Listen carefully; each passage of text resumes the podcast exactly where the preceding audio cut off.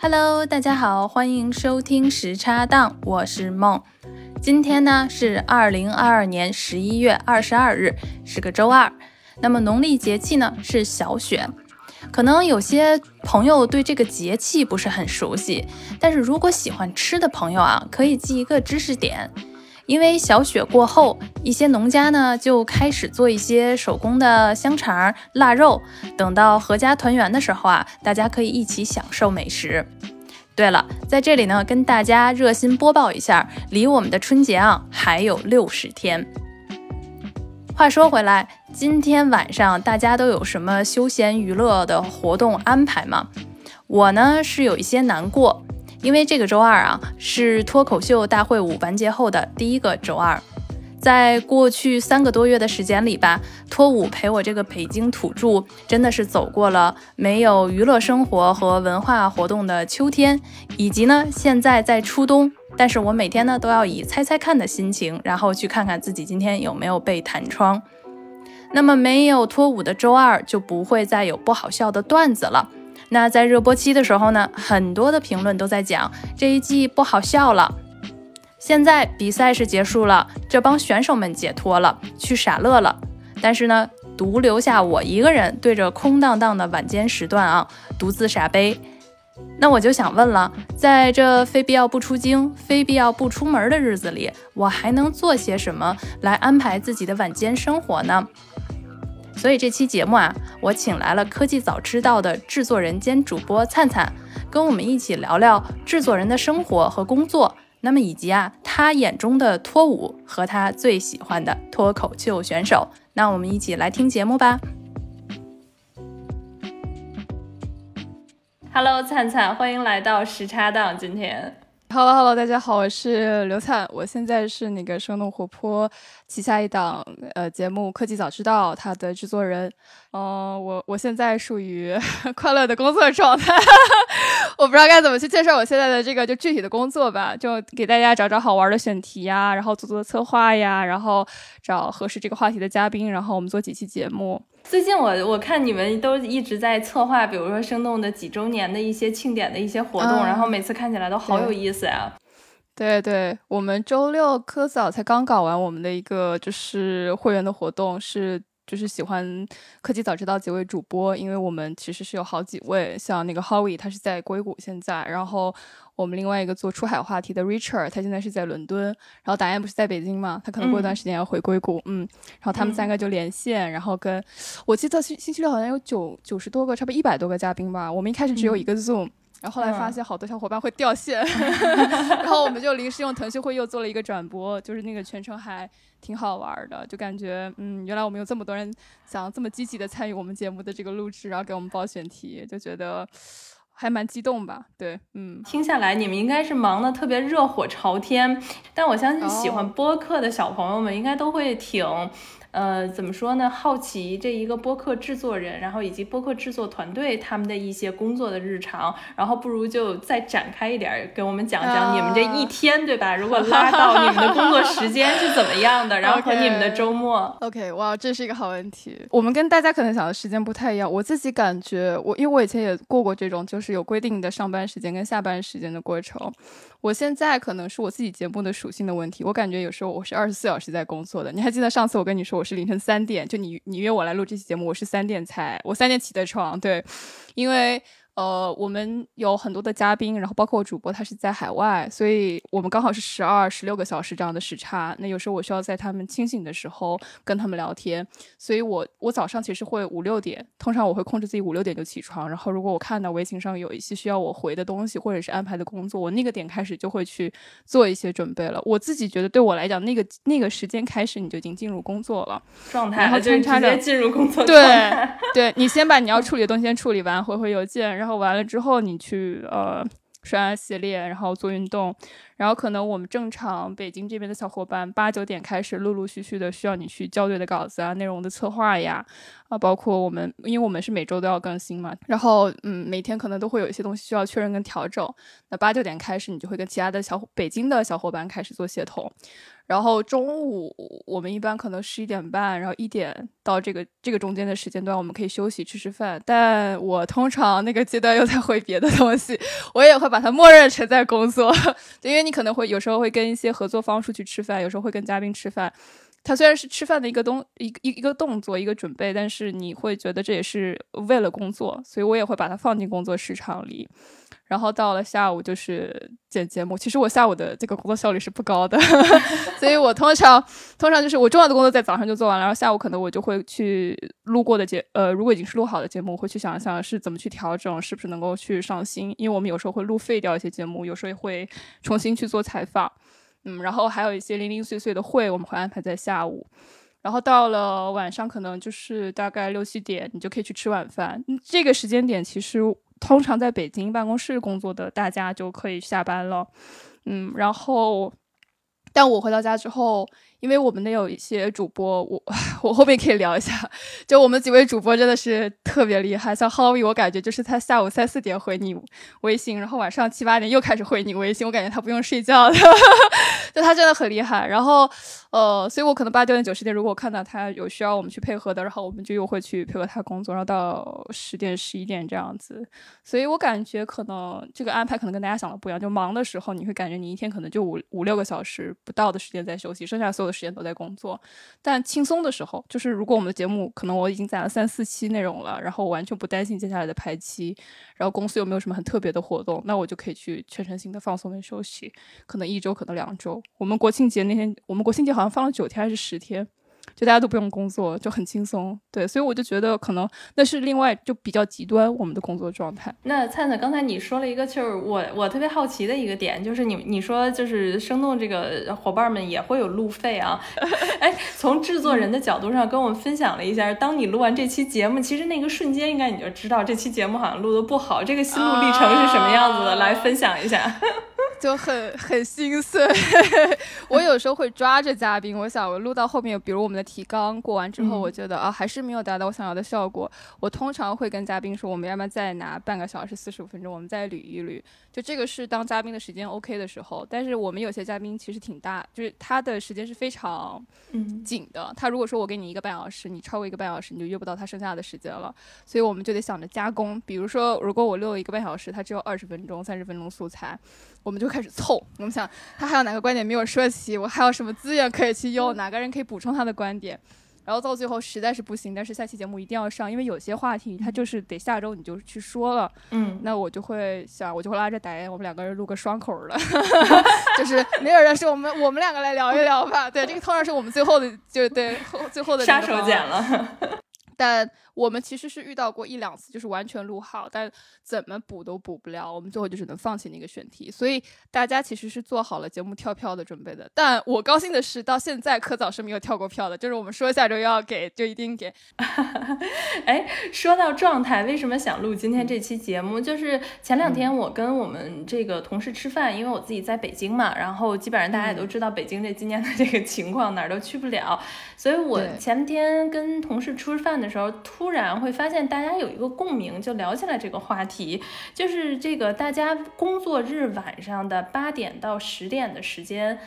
特别难熬。就首先呢，就是说第一个是害怕，就是存在一个怕的心理，是因为特别怕在北京现在你去哪儿吃饭，然后或者去到哪些公共场所，你每个进店扫码非常非常严格。然后，如果第二天有密接，那你就完了，就是居家隔离 或者酒店也好，然后去转运也好，就特别害怕。所以就是很多因为职场人，他就不希望自己一时的这种休闲娱乐的生活给自己的这种生活平添不必要的麻烦吧。所以大家就会说，哎，能不出门就不出门。而且我我估计灿灿应该有一阵没回北京了，我们也好久没约了。你知道，从大概九月底到十月份，就是北京三里屯儿应。应该是算是最核心热闹的地标了，因为我们公司离三里屯特别近嘛，就偶尔偶尔周五我说那我们要不然去三里屯吃个饭吧，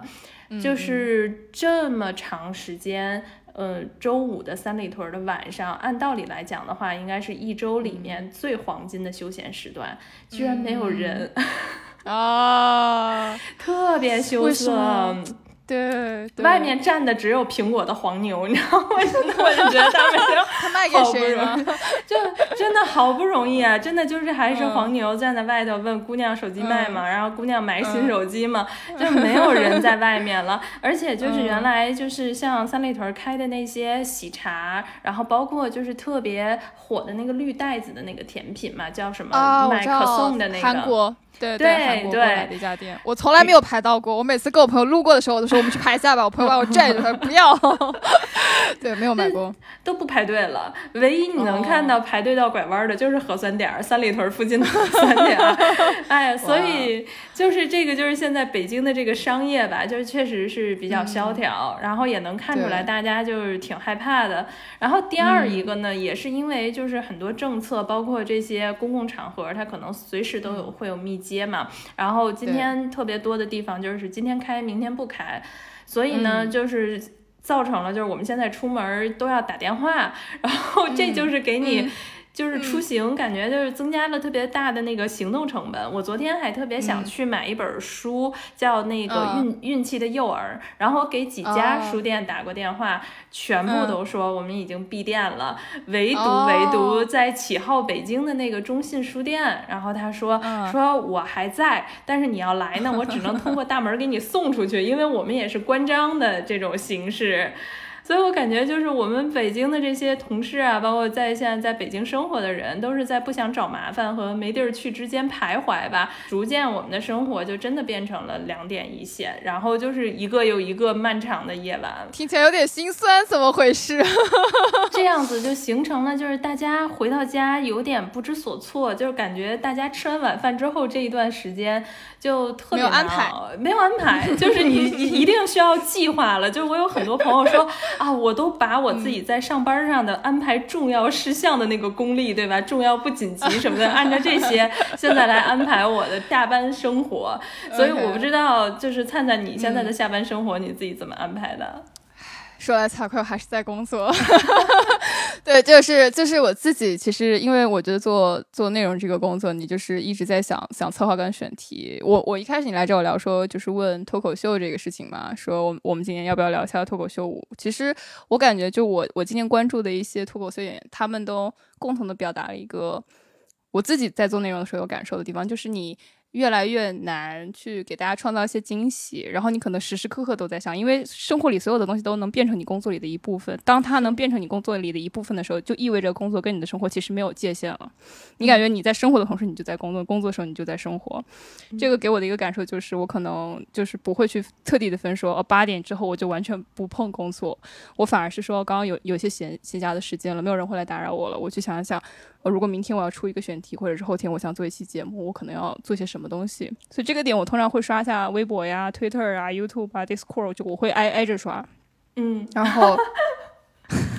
你知道的吧，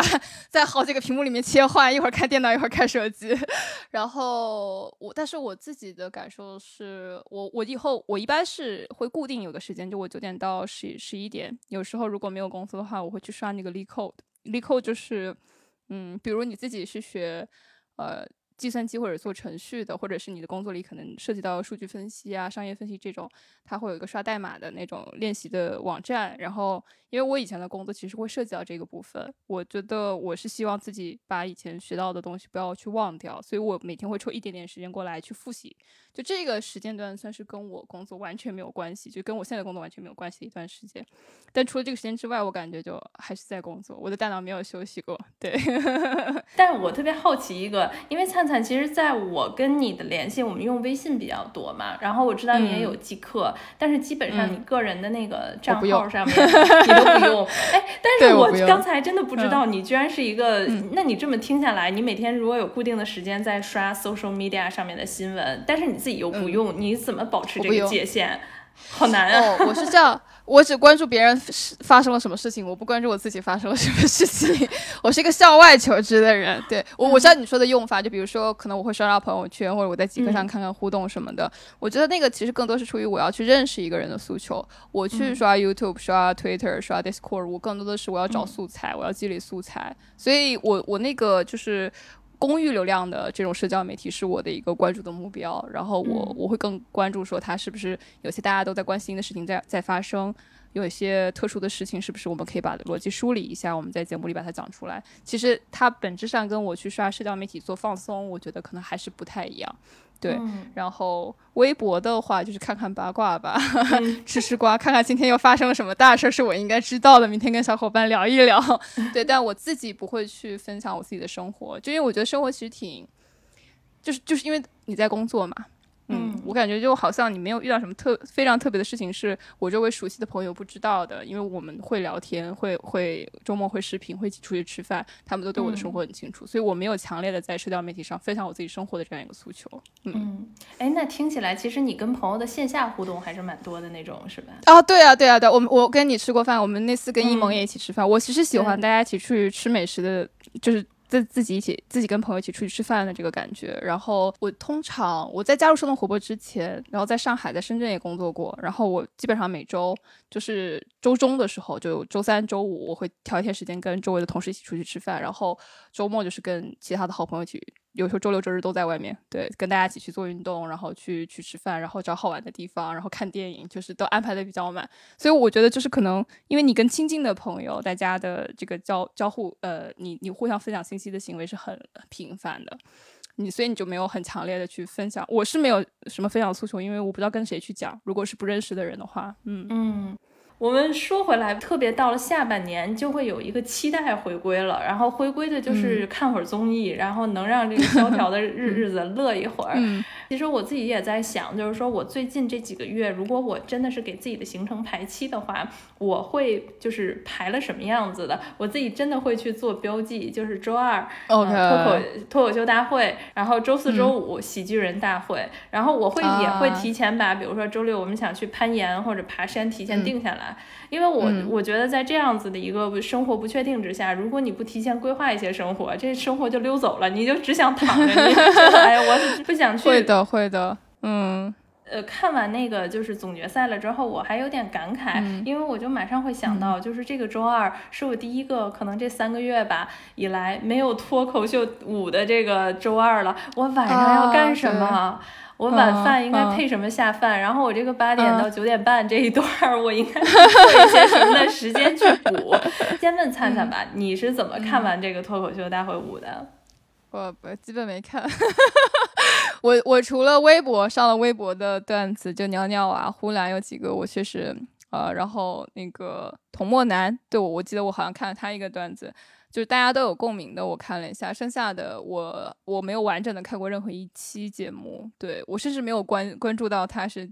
哪一天什么点播放的，我是这样一个情况。你你是你是从他第一集开始你就在看他了吗？啊，是是，就是从开播，而且我是那种就是。呃，八点的粉丝就一定要看首播，然后差不多八点多就一定要看，因为现在这大家也都知道，这剪辑嘛，就是可能第二天再点开的时候，你看到的东西可能跟你第一天的是不一样。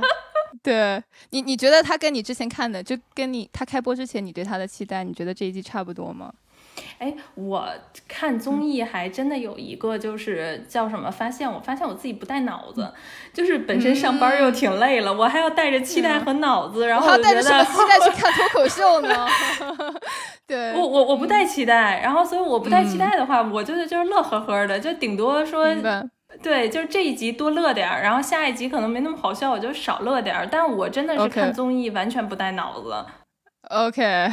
我我可能会相反，我会觉得说，就是我如果带着说我要放松的心情去看它，然后我发现它不好笑，没有让我开心。我还想到我可以利用这个时间去工作或者干点别的，我就觉得 哦浪费时间了。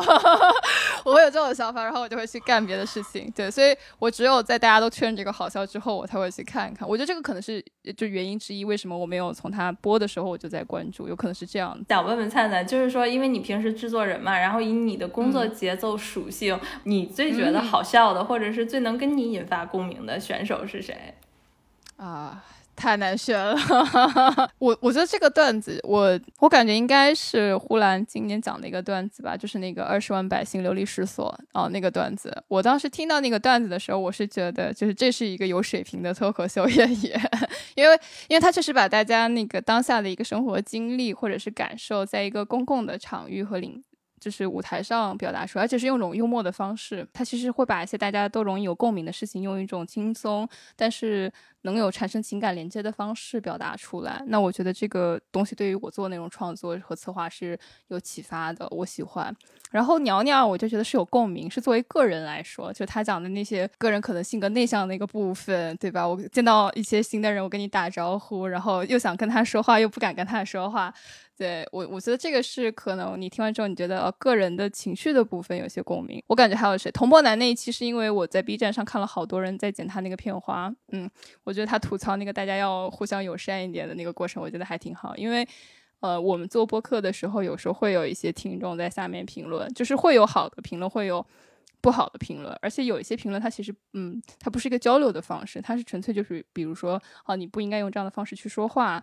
呃。或者是怎么怎么样，你做内容，因为你要接受这种观点嘛。但有些主播或者嘉宾，他其实来参与这个节目，他去分享一些观点，对他来说，他其实是一个额外的去做这个事情的过程。所以我们也想保护主播和嘉宾在这个过程当中的感受。所以，嗯，有时候你会觉，就童梦楠说完那个话之后，我觉得还还是就是能够让我有些感触的。嗯，基本上就这几个段子。但是你看，我其实看这段子，我不是因为觉得开心，我只是觉得有共鸣。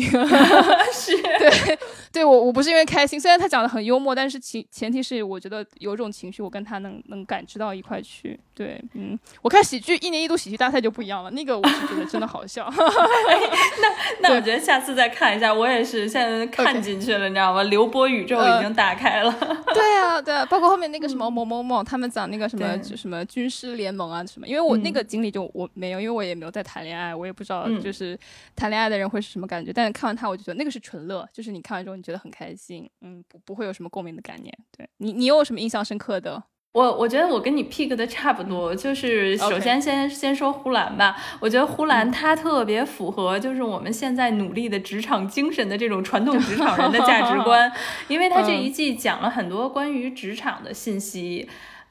而且就是像我做这个，就是工作是 HR 嘛，然后虽然我自己的是有点非主流，就不是正统的，比如说招聘的这种 HR，但是我有一个刹那，我也会说，哇塞，公司里啊，不说多了，如果百分之四十的员工 都是呼兰这种性格，那我们公司就应该赢麻了，完全不用担心这个业绩的问题。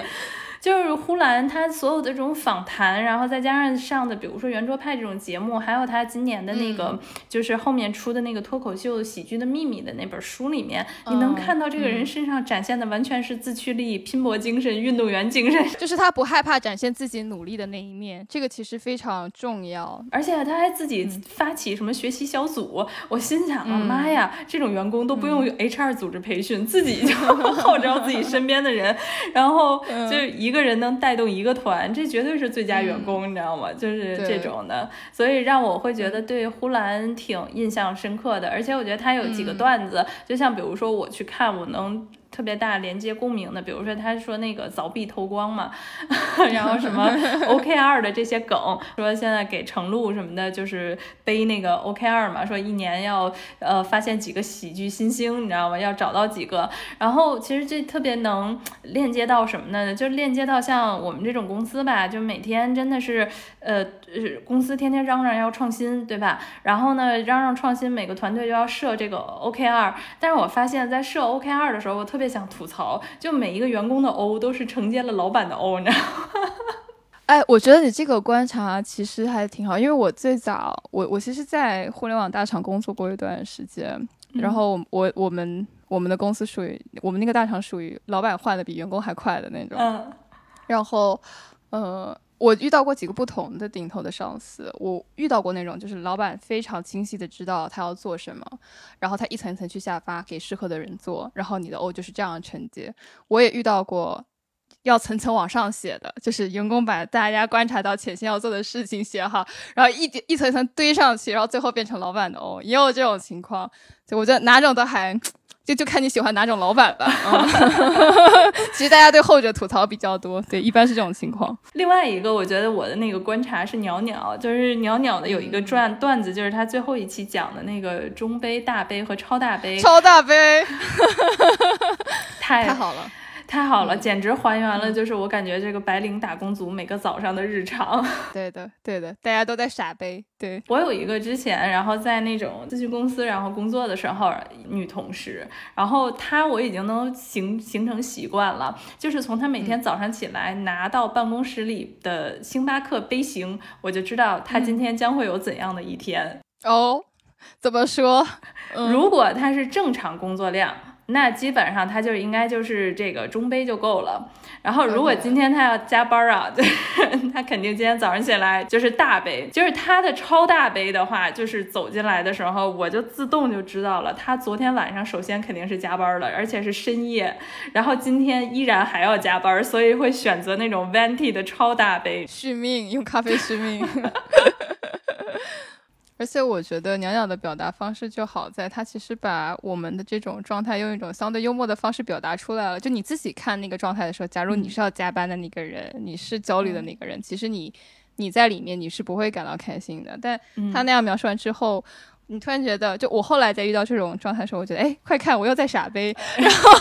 我就会开始开脱我自己了。就是我，我会告诉自己，这也是人生的一种状态，对吧？就是你可以，你完全可以用一种更开心的状态来看。我觉得这一届脱口秀演员给我多多少少都有这个感觉，就是当他在跟你说一些你有共鸣的事情的时候，其实当你下一回再遇到同样的场景，你比较容易就突然间抽离自己的视角，用他们的视角来用诙谐幽默的方式去看你当下的这种窘境，嗯，让自己不会再那么不舒服。我觉得这个还。挺好的，呃，就是灿灿，因为你一直以来其实工作压力也会特别大。我我想问，就是你会有过那种焦虑？OK，因为大家现在就说嘛，大家笑好像是越来越难了，但是我不知道啊，因为就比如说你的这个工作焦虑，有没有体会过这种开心能够治愈你的焦虑的时候？如果我工作的不开心，可能我就不工作了。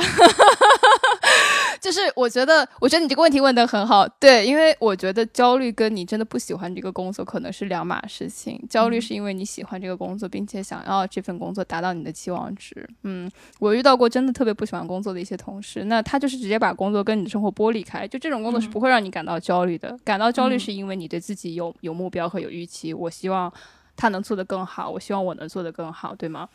嗯，但我觉得开心这个事情很难。就是如果我当下这个问题没有解决，我确实我看笑话或者是呃听别人开解，我不会感到开心，因为我在当下的这个环境里，我需要解决掉这个问题，或者是至少找到一种解决的方法，我才可能觉得就心情会放松一些。嗯，所以呃，我想想看，什么状态下会开心呢？老板说这个事儿不用再做了，就直接把问题消灭掉，那我就 OK，那没有问题。对，但通常工作里很难遇到，对吧？工作都是这种，就是你其实还是要想办法迂回的去把这些问题都解决掉。对，嗯，我那天还还跟我同学在聊天，就我们几个从本科到研究生，大家都认识，然后。现在国内的、国外的都有，然后我们说，感觉就是你读书的那段时间，你你的快乐是很容易来的，对吧？因为你考试的时间就是这个规定范围，然后你放假就是放假，你就是可以出去玩，你找到实习，你就觉得这是个好事儿。但是当你工作之后，你会发现这个奖励延长的机制就开始拉长了。你真正在工作里让你感到特别开心，而且这个开心能持续很长一段时间的。这种感受会变得越来越少，因为你马上是解决这个问题，下一个问题就来；解决这个问题，下一个问题就来。然后只要你就有种，只要我还在工作，就不会有被解决掉的问题和做得完的工作。那一瞬间，就当你如果把你开心的这个价值跟你的工作完全挂钩，就你你的生活里除了工作什么都没有的时候，我觉得你感到快乐跟开心的一个部分相对来说就会比较有限。所以我后来我们就有一个学姐就说，你还是要学会把工作和生活分开来，就你每周至少有一到两天。什么工作都不要去想，把它脱离出来，让你的人生有好几个支点。你只有人生好几个支点的时候，当你有一个支点，它好像很紧绷或者是不顺利的时候，它不至于把你整个那个情绪给破坏掉。所以我觉得这个其实对我后来去就不管做播客还是做别的事情，就我觉得是是一个很好的启发。嗯嗯，哎，那你现在有实践吗？忙完今天这件事儿吧，就是你看人都是这样子的，就是道理听了很多，到自己身上就又 又做不了了。我觉得我我觉得我就是这样的人，就是你你开始接纳你自己了。我就是这样一个容易焦虑，而且哦。我我觉得这点其实是我喜欢可能呼兰的原因。虽然我觉得很多人都觉得呼兰可能这一届是不是做大王好像不那么好，就大家会觉得说他好像没有表现到大家预期中那么精彩。但我很喜欢他的原因，就是因为我确实回到最初的那个你你对他的评价，他不屑于把自己的努力掩藏起来。我我愿意告诉大家我努力，但我没有成功这个事情。我觉得我我也是这样子的，就我们希望变得更开心、更不焦虑，但我会不会因此就想让别人感觉我都是举重若轻呢？不会，因为我就是这样的一个人，我愿意为所有的事情去努力，然后我愿意把我的焦虑和不安暴露在你的面前。这个对我来说是一种我最好的与社会和与压力共存的方式。只要这个东西不伤害到别人，我觉得你完全不用担心说在别人面前看别人面前看起来好像没有那么轻松或者是自然。我觉得这个都是 OK 的，因为这就是我嘛。我首先要接纳我自己是这样的一个人，对，所以我特别喜欢呼兰。唉，嗯。说到这里，我还是要给他再夸一夸，对我觉得他挺好的。嗯，是的，而且我我自己就说啊，就是我曾经听说过，就是他们当时做十三幺节目的时候，本人想说做改版，然后后面呢，他们做完咨询了之后，他们会说好像原来不用改版，但是更多的他们会思考，就是说我这一个节目到底在观众的生活当中，他会成为他生活场景里面的哪一部分，然后我能跟他的这个生活场景产生一些联系。我觉得这里头脱口秀舞的制作人如果会听到我的这一段，我觉得他应该挺那个 叫什么的。我觉得确确实实在过去吧，就是过去三个多月的，嗯。每个周二、周三晚上的日子里，我觉得就是给我留下最深的，并不是说他屏幕里面放的那些好不好笑的段子，然后或今天哪个梗又炸了，而是每次我想起来的时候，我都能想起，就过去三个月这个每天的晚上，然后我跟我家属一起，我们两个的这个晚饭时光，然后我们基本上这个是配着脱舞，然后去吃晚饭，所以就是我们的这个就是套餐有什么呃。就是红烧牛肉面加蛋，然后嘛配 脱口秀，然后什么炒蒜苗炒肉，然后鸡蛋炒饭这种的，然后还有我自己最喜欢的就是吃那个就是麦当劳。嗯，有的时候我们真的是会一到哎说今天晚上有脱口秀大赛，说那好吧，那我们点一份麦当劳的外卖吧。然后尤其是吃那个麦辣鸡翅的时候，我自己还有一个小秘方，就是要加上一点那个 Tapasco 在上面，然后就感觉对，然后就是那个辣鸡翅就会变得更辣，然后你吃到嘴里面 反正辣乎乎的，然后你要听到好听的梗的话，你也会觉得哎这个生活还是有点滋味的，还是可以火热一下的。就是我觉得那种小确幸就出来了，就是生活里让你快乐那个部分，它变得不会，嗯，不会阈值那么高，你会觉得很容易就感到开心。嗯，刚才我们刚才在说了一个问题，就是说觉得今年好像大家笑不出来了，笑点变高了。探探你自己有这个感觉吗？我笑点一直就很低。我录音的时候，你知道，Look 经常问我，我不知道你为什么突然间那个点就笑了。我说，哎，我笑了吗？后来我才发现，我回听的时候，发现，哎，我真的笑了。就 我是那种，就是想笑就笑。嗯，我觉得我只是属于笑点比较低的。哦，但是我我知道，就是我有，我感觉今年大家对脱口秀舞的评价。变得比较严厉，嗯，我觉得有一个原因，就是因为可能过去有几个像徐志胜啊，然后周奇墨他们原来的这些表现呀，庞博就确实有一些可能把大家开心的那个点他拉高之后，到今年你再一对比，你会觉得好像没有容易那么容易的笑得出来。我觉得这可能第一点，第二个，我个人的感受是大环境，我和你应该都有这种感觉，就是今年的这个大环境让大家要焦虑和面对的事情特别特别多。我们前段时间。因为一些其他原因，在跟出版社在聊天，就不同的出版社，然后我会，我们就发现所有的出版社的那些做内容的编辑都会告诉我们说，可能就是这一两年卖的最好的书就是跟焦虑有关的，怎么去解决年轻人的焦虑，怎么去帮他们梳理未来创业遇到这么大的困难，你该怎么解决？后来你听完之后，你发现好像每个人活得都特别特别的难，就是当你在一些基本的条件，呃，可能让你觉得特别呃辛苦的时候，其实你。可能让你开心的那些点，它就不再是说我看到一个好笑的段子，或者是我看到一个有意思的电视剧了。它是我的生活有没有好转，我有没有找到一份好的工作，对吗？呃，我有没有解决我现在生活经济上的一些困难的办法？就是让你开心的那个重心，它不再是说我从内容里面获得，他从内容里面反而想要找到的是慰藉，帮我去解决我生活里困难的这些点。就我觉得这个可能是另外一个原因，就大家觉得今年的脱五的有一些内容，他们觉得我跟你没有办法有共鸣。你说这个东西不是我现在在经历的，那我我就不会觉得好笑。对，但我觉得呼兰好像压力很大。我那天我听到他最后讲很多内容的时候，我我有感受到，可能我觉得你跟我或多或少，因为你也你也做内容创作嘛，你也会为。我讲的内容好不好笑，或者是我讲的内容会不会有人听而感到焦虑？我觉得他们这个焦虑肯定是我们十倍、一百倍这样放大的。嗯，所以可能如果你自己做这个段子，你都不觉得好笑，你都不觉得开心，那你表达给别人的时候，对方可能也会感受到这种情绪。对我就我觉得有些喜剧演员身上我是能够感受到这个情绪的，就他太努力了，以至于我都笑不出来，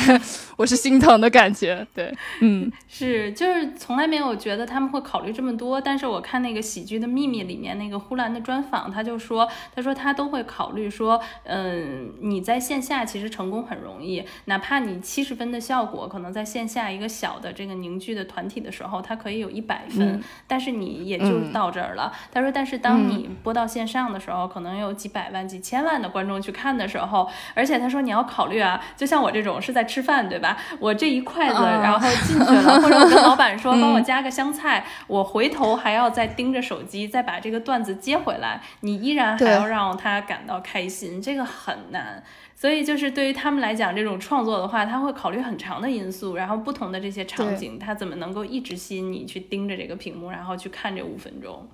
我我觉得做内容大家都有一个说法，就是。做播客也有，如果你的内容是在二十分钟以内的，其实你要浓缩成大家感兴趣的东西，或者你去看他的完播率，你会发现非常非常高。但我们的很多节目都是四十五分钟起，四十五分钟、五十分钟、六十分钟，你要让大家去听到最后还觉得说我想听，我想参加，嗯。你会觉得会越来越难，就是我到底要做什么样深度的内容、有结构的内容，大家才会觉得说我要花一个小时、一个半小时跟你一起把这个故事听完。我我想提一个脱口秀演员，这个是我真的很喜欢，就叫他叫 Nora，Nora，他是上海的一个脱啊，你也知道吧？因为我记得他好像原来小红书上他特别好。啊，B 站上也是，他的切片也很好，但是呢，我确实会感觉到说他在电视上，就是当我在电视上看到他的时候，那个效果呢，跟他 B 站那些片段，就他线下演出的那种轻松自然互动，呃，是不一样的。所以我觉得有脱口脱口秀演员是呢，我跟你互动的时候，我去跟大家聊天的这个能力和轻松的谈吐会让你觉得很有意思。但是当我脱离掉跟我互动的人，我完全是一个。单向在做输出的时候，那我可能这方面的能力就不那么优秀了，所以或者说没有那么符合大家对你的期望值，这个我觉得是有的，但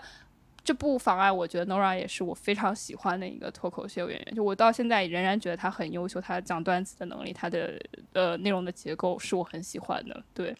他比较可惜，就是在我看来，嗯。对，不过我是觉得今年不说调没调高笑点儿吧，反正是糟心事儿很多，然后所以就是让大家 心里比较苦吧。所以我觉得有点就是说，咖啡如果太苦了，你就得加双倍的糖，那可能就是脱口秀演员没有给到我们这个双倍的甜度。但他们也很苦啊，对呀，他们也是经历这个事情的人，对吧？对。对，而且我自己发现，就是说平时就不说我们自己在做节目或者做讨论的时候，我觉得你很容易是有这种很好的一个状态。我觉得这种状态每一次我都会觉得是在这种生活里面，还是我自己很珍视的一部分，是因为我们真的会笑，而且会为一个很具体的事情开心。但我自己发现，大多数时候我今年的笑声都是那种，呵呵，就是 就对，就是你不痛不痒的，你还真不是说不。就是敷衍或者是不尊重，就是你对这种就是对，就是笑不出来。但是我已经很调动我自己的情绪了，我再给个哈哈哈，就是这种的啊，就是 而且呢，平时的一些就是回复都是行，我都行，然后我真的都行，因为大家就 特别不希望去加多任何身边的人或者同事或者是你身边的人任何的负担是吧？对，嗯。我有一段时间也会有这样的情况，就是我会觉得说需要我，比如说，其实商务谈判跟做内容，它需要你的那种聊天的技巧跟方式是完全不同的。你要在两个里面去做切换，我会有一个我自己喜欢的状态，但当我在另外一个状态里，他需要我表现的专业和职业的时候，我也必须要切换到那个状态里，哪怕我不喜欢。毕竟是为了做内容，大家要吃饭嘛。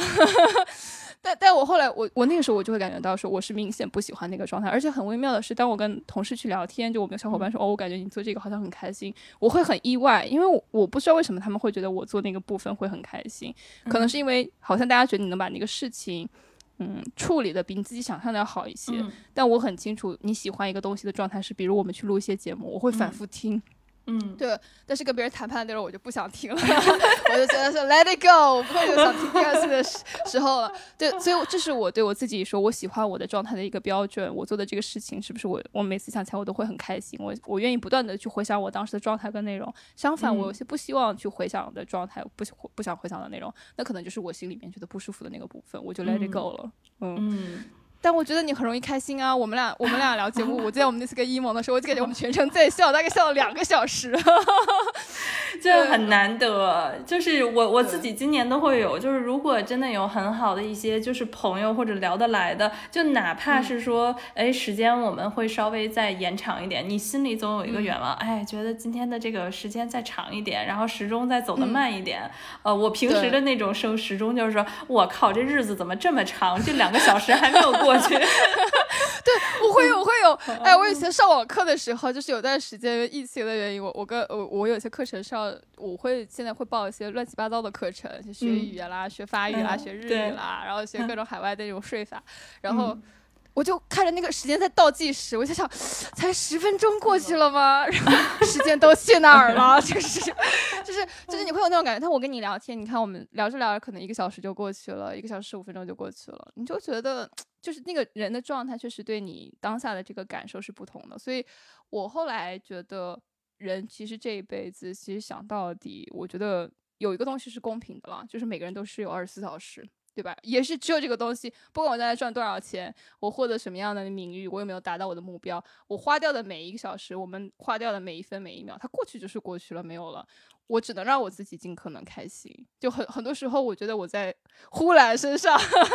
我 by the way，我在呼兰身上能有很强的一种感觉，就是我还能怎么办呢？我除了让自己更开心一点，更豁达一点，嗯，我好像没有其他的办法，因为。我毕竟我最珍视的是我当下过去的这一分一秒，我希望这一分一秒让我自己不要感到太难过。我觉得是这种感受，真的是我自己曾经在二零二一年夏天的时候，在上海的时候买了一场那个效果线下演出的票，然后当天会有庞博和那个何广智，呃，脱口秀大会他们正式比赛之前，所以他们应该是拿那个线下在试段子。我自己听到的就是何广智当时非常经典的海狗的段子，就是他们说别人是海王。王嘛，然后他做舔狗，所以他是海狗。对，那个是我第一次在那块儿听到的。那那一个时间段，我感觉自己整个人就处于一个人生当中特别焦虑的一些状态。然后你感觉自己没有一个锚点，但是每天自己好像就是忙个不停的那种样子。然后很久都没有就是睡过一个好觉了，真的是失眠，然后睡眠质量还特别差。但是那天晚上，基本上他们好像应该是四到五位演员，所以演出。出的时间是一个半小时，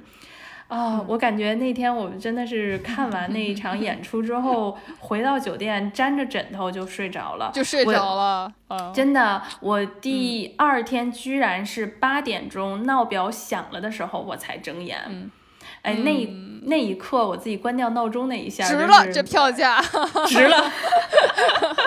这黄牛票值了。然后你心里特别 幸福，因为你能睡一个特别安稳踏实的觉。所以我是自己是觉得笑还是有力量的，然后它有的时候会让你暂时的就是逃避一些现实当中吧。但是综上所述，就是他们也不是你解决问题的实际的方法。就是第二天睡醒了，咱还得加油干，所以 今晚要拿出呼兰的精神。该解决问题还是要解决。对，看着那个 OKR 没有完成的进度，就仿佛这个事情它是没有尽头的。是，哎，那现在话说，二零二二年真的，大家形容二零二二啊，我看到一个说，这真的像我姥姥的裹脚布，这一年过的是又臭又长。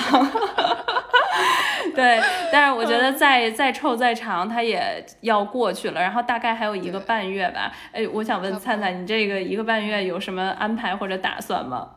你有什么安排跟打算？我先问你好了，然后我再看我怎么安排我接下来的一个半月。对，我是想染一个我一直都没有尝试过染的浅色的那种，有一点点亚麻绿粉。你猜？想说粉色，我的粉已经出口了。你说我就听到你的绿色，我想收回来，我只说了这一句话。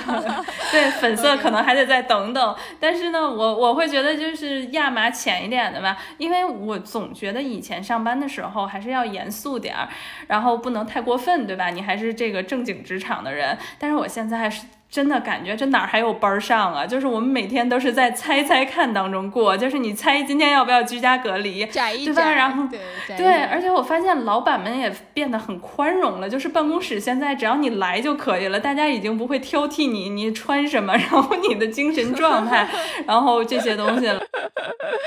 对我，我接下来可能一个半月，我想想看。一方面是学法语吧，我之前不是在跟你聊，就是我在学，我最近在学法语。对我希望我可能到明年五月之前，我的法语跟日语都可以到一个是可以参加考试，或者是到当地能够自自由交流的这样的一个水平。就这可能是一部分。然后第二个的话，因为我妹妹明年五月要毕业了嘛，然后我要去参加她的毕业典礼，对，所以可能